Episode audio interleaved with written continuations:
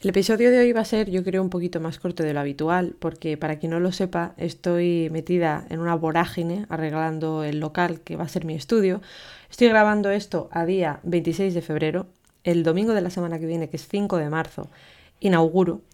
Y tengo el estudio bastante empantanado, así de claro, lo tengo lleno de cosas, lo tengo lleno de arreglos que hacer. En fin, eh, está la cosa jodida, voy a tener que darme bastante caña.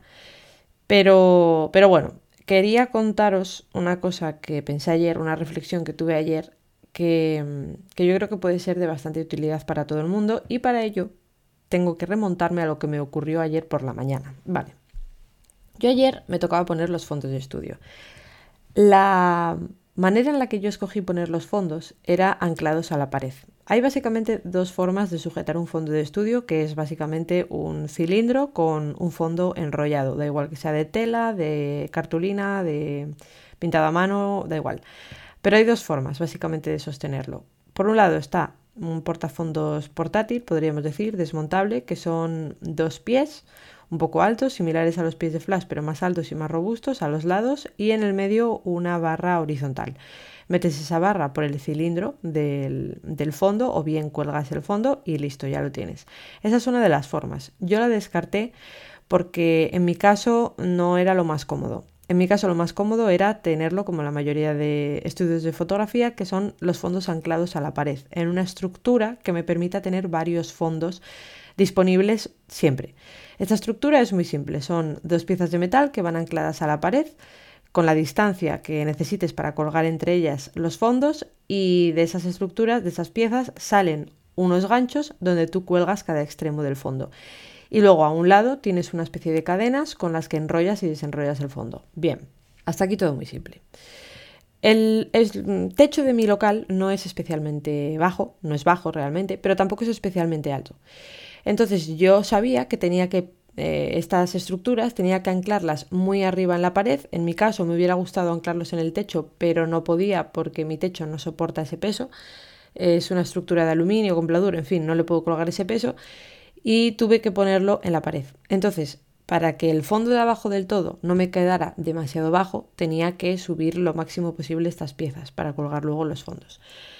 Vale, mm, ¿qué ocurrió? Que a mí se me pasó el dato, un dato bastante importante que es que si lo pegas demasiado arriba, el fondo que, pones arriba te pega en el techo. Bueno, pues adivinad lo que me pasó. Efectivamente, lo pegué demasiado arriba y el fondo que iba arriba me pega en el techo. Vale. ¿Cómo yo solucioné esta situación? Ahora me río, pero ayer bajé a todos los santos y me cagué en todo lo que me podía cagar porque la verdad es que mm, llevo ya una carga mental, psicológica, física, o sea, ya se mezclan los días, estoy ahí todo el día metida a todas horas. Por la tarde no sé lo que he hecho por la mañana, en fin, estoy ya bastante harta. Entonces dije, vale, no es una opción mm, desatornillar esto y volver a hacer los agujeros, eh, en fin, no es una opción, por varias razones. Una de ellas es que estaba bastante harta. Otra de ellas es que los tornillos van duros como perrillos.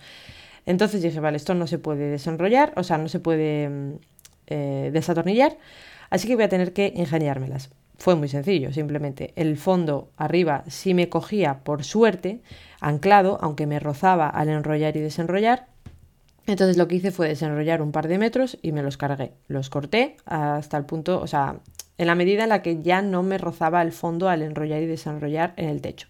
Es perder dinero porque al final un fondo de estos cuesta unos 90 euros, vienen 11 metros y yo me he tenido que cargar dos. Pero es lo que hay. Eh, diréis, qué tonta eres, Mara. Bueno, ya os digo que llevo una carga mental bastante importante y, y bueno, no se nace aprendido, que se dice en mi pueblo. La cuestión es que yo quité esto, ya lo arreglé, y yo luego en mi cama tranquilamente yo pensaba que dije, jolín, es que la gente no es consciente porque yo no lo estoy publicando. Yo, mi idea era publicar mucho en Instagram sobre el proceso. Al principio lo hice, pero ya he llegado a un punto de hartazgo eh, a ver, lo que estoy diciendo es bastante pesimista. Yo tengo muchas ganas de que esto esté terminado. Va a quedar muy guay. Yo creo que va a quedar muy guay. Voy a estar muy feliz cuando esté, pero ahora mismo lo que tengo es eso, hartazgo. Hartazgo de todo lo que estoy haciendo y por eso no estoy publicando en Instagram. Entonces yo pensé, la gente todo esto no, los, no sabe lo que está ocurriendo. La gente va a ver un estudio listo, va a ver un estudio súper bonito, súper cookie, con todo hecho al milímetro, todo pensado, pero no va a ver todo esto. No va a ver que yo me he tenido que pegar con los fondos de estudio. No va a ver todos los días que he tenido que ir al puñetero punto limpio a descargar cosas. No va a ver lo que me ha costado poner pladur en una parte de la pared porque lo hemos puesto entre mi madre y yo. No va a ver lo que me ha costado eh, lijar una a una cada una de las secciones de la persiana del local para luego poder pintarla una a una por encima. Todo esto no lo van a ver. Todo esto que estoy haciendo, este trabajo no lo van a ver. Lo que van a ver es un estudio terminado y algo perfecto, algo ideal, algo de ensueño, casi podríamos decir. Tampoco es que vaya a ser una pasada el local, pero para alguien que no trabaja de la fotografía y aspira a trabajar de ello y ve esto, dice, joder, ojalá yo. Porque esto es lo que me pasaba a mí. Cuando yo empecé, pues yo veía gente como Antonio Garci, veía gente pues como Edu López, toda esta gente que salía en YouTube y tenía unos estudios súper guays, súper bonitos, más grandes, más pequeños, pero que eran suyos, que eran personales, que eran felices en ese espacio. Y yo soñaba con ello. Y eso es un error. Es un error compararse con gente que está a años luz de ti. Es un error compararse con una persona que ha trabajado mucho y que ha llegado a ese punto. Porque Tú probablemente te tendrías que comparar con una persona que está empezando al igual que tú. Y de todas formas no está bien compararse, ¿eh? no digo que esté bien compararse, pero si te vas a comparar con alguien que sea con ellos, no que sea con Annie Leibovitz, no que sea con una persona que factura mm, decenas de miles de euros al año, no te compares con esa gente, porque eso mentalmente es súper duro, sobre todo cuando realmente estás trabajando para vivir de ello. Yo os diría que miréis para vosotros. O sea, si algo me ha ayudado a mí a llegar a donde estoy, que es, eh, pues estamos en febrero, finales de febrero. Bueno, pues yo me di de alta como autónoma, o sea, empecé a trabajar en septiembre de 2021. Llevo pues eso, aproximadamente un año y medio. Si algo me ha llevado a vivir de la fotografía, bien, a vivir bien, quiero decir, tengo todavía mucho margen, mucho recorrido para ingresar más dinero, pero para vivir bien, no para ganar mil euros al mes. Y si algo me ha llevado a poder estar abriendo un estudio de fotografía, no es mirar para otra gente, no es compararme. Compararme en el sentido de, hostia, yo quiero llegar ahí y yo voy a llegar ahí, pero no en el sentido de, es que yo no tengo esto, es que yo no tengo lo otro, es que no tengo recursos económicos, es que no sé qué. Eso no me ayuda. Tampoco me ha ayudado el compararme con otro, otra gente que está en mi sector, en mi zona, por ejemplo. Pues mira fulanito que hace esto, mira no sé qué. Mira, si algo tengo claro es que eh, ver, oír y callar. O sea, yo ahora mismo tengo mucha información de mucha gente que no voy a usar porque realmente yo no soy así, no soy, no soy mala en ese sentido. Pero me he dado cuenta de que a los fotógrafos les gusta mucho, mucho hablar de otra gente. Les gusta mucho criticar a otras personas. Y a mí eso la verdad es que no me parece que sea útil para nada. O sea, decir, es que fulanito cobra esto y es que debería estar haciendo esto, es que mira qué mierda de estudio, es que a mí eso me parece que es contraproducente, que no es productivo. Estás gastando tiempo, energía y ganas en algo que no te está dando nada y ese tiempo lo puedes invertir en ti. En lugar de estar metido en Instagram fisgando a la gente y diciendo, es que mira, este tiene no sé qué, claro, por eso vive de ello, pues deja de hacer eso y ponte a trabajar. Y esa es la manera en la que yo he llegado a donde he llegado. Yo creo que es una de las razones principales por las que yo estoy aquí, de hecho. Mirar para mi culo, no para el del resto. Volviendo al tema de antes.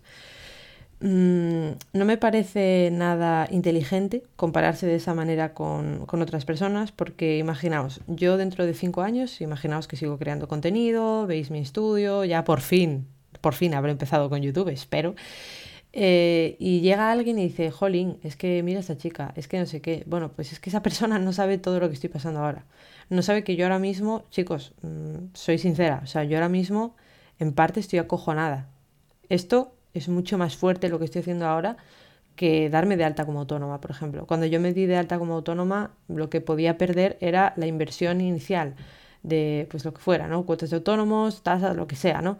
Que no es mucho, pero yo aquí, si esto no me sale bien, ya estamos hablando de palabras mayores. Tampoco me voy a arruinar, ni, mucho menos. El local no es mío, estoy en alquiler, pero habré estado trabajando dos meses en balde, habré invertido mucho dinero en balde, habré perdido dos meses de ingresos en balde, porque yo ahora mismo estoy haciendo sesiones, pero estoy intentando postergar todas las posibles, porque si no, no tengo tiempo de abrir esto, y esto tiene que estar funcionando cuanto antes, y esto es duro, pero yo dentro de cinco años me acordaré de esto como diciendo, ah, mira, tal, qué guay, hice esto. Yo ahora mismo, os soy sincera, en parte estoy acojonada.